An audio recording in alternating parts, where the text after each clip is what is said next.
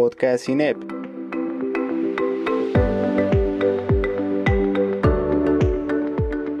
Nuestra mirada sobre los temas de coyuntura nacional.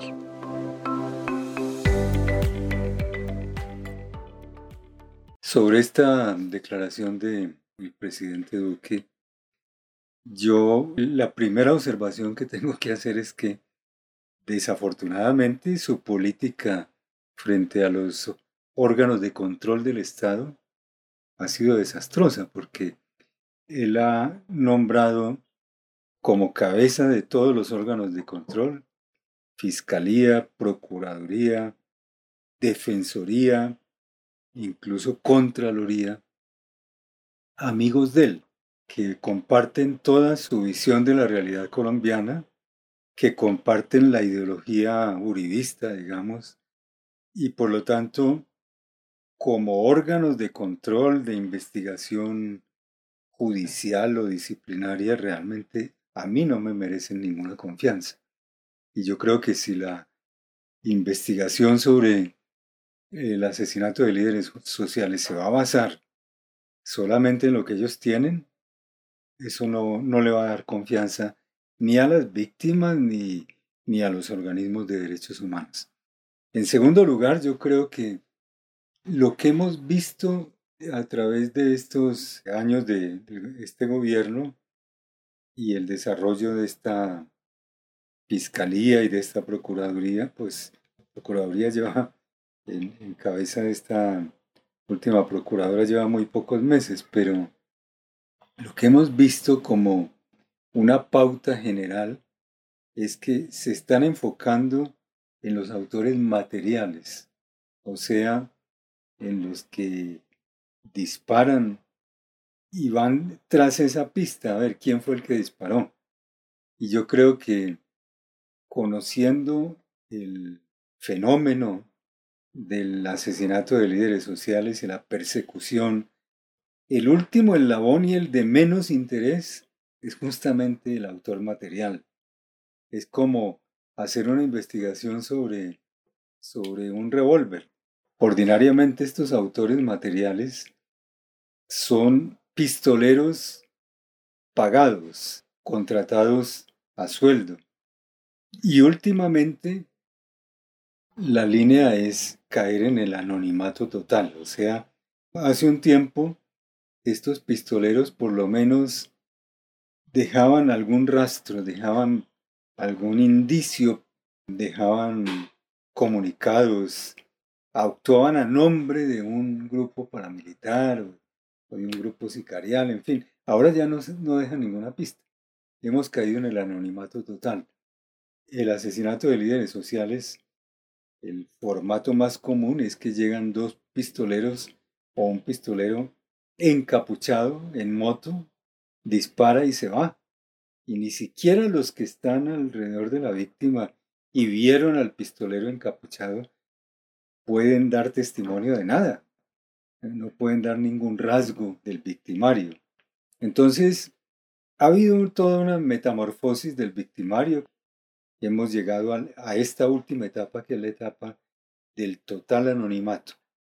Y el total anonimato está pensado, yo creo, para que las investigaciones no lleguen a nada. Allí no hay indicios, pistas que se puedan recoger.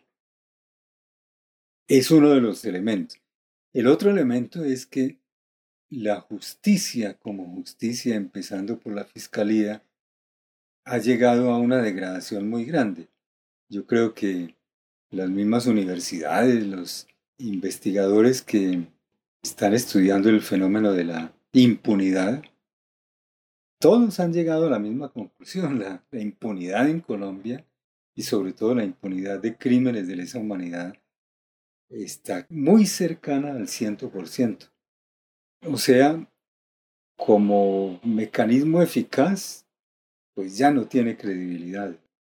Pero además, cuando uno ya se mete en los procesos y analiza cómo están funcionando los procesos, uno ve que es una justicia que de justicia jurídica tiene muy poco.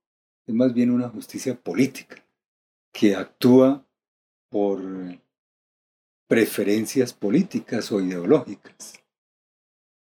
Por eso yo creo que si se va a concentrar en fiscalía o en, los órganos de control del Estado que en este momento están en cabeza de amigos muy cercanos del presidente y del expresidente Uribe, que es prácticamente el, presidente en ejercicio y no tiene credibilidad.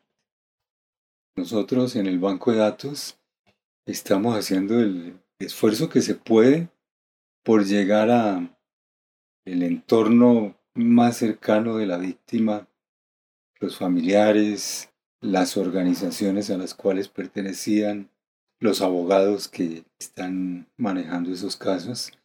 Y eso es lo que recogemos en la revista Noche y Niebla.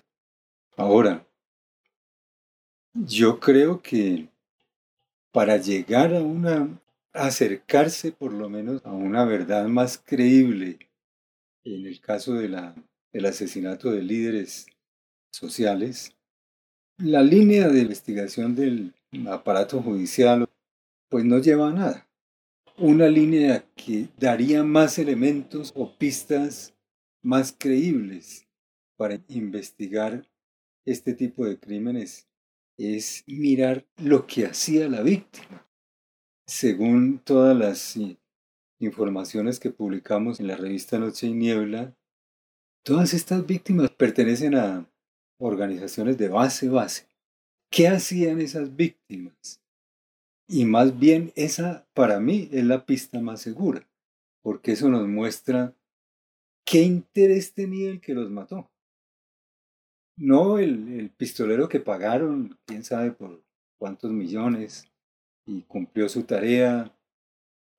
En cambio, cuando esclarecemos qué era lo que hacía la víctima y a quién le molestaba lo que ella hacía, yo creo que tendremos una pista más segura para llegar a los victimarios.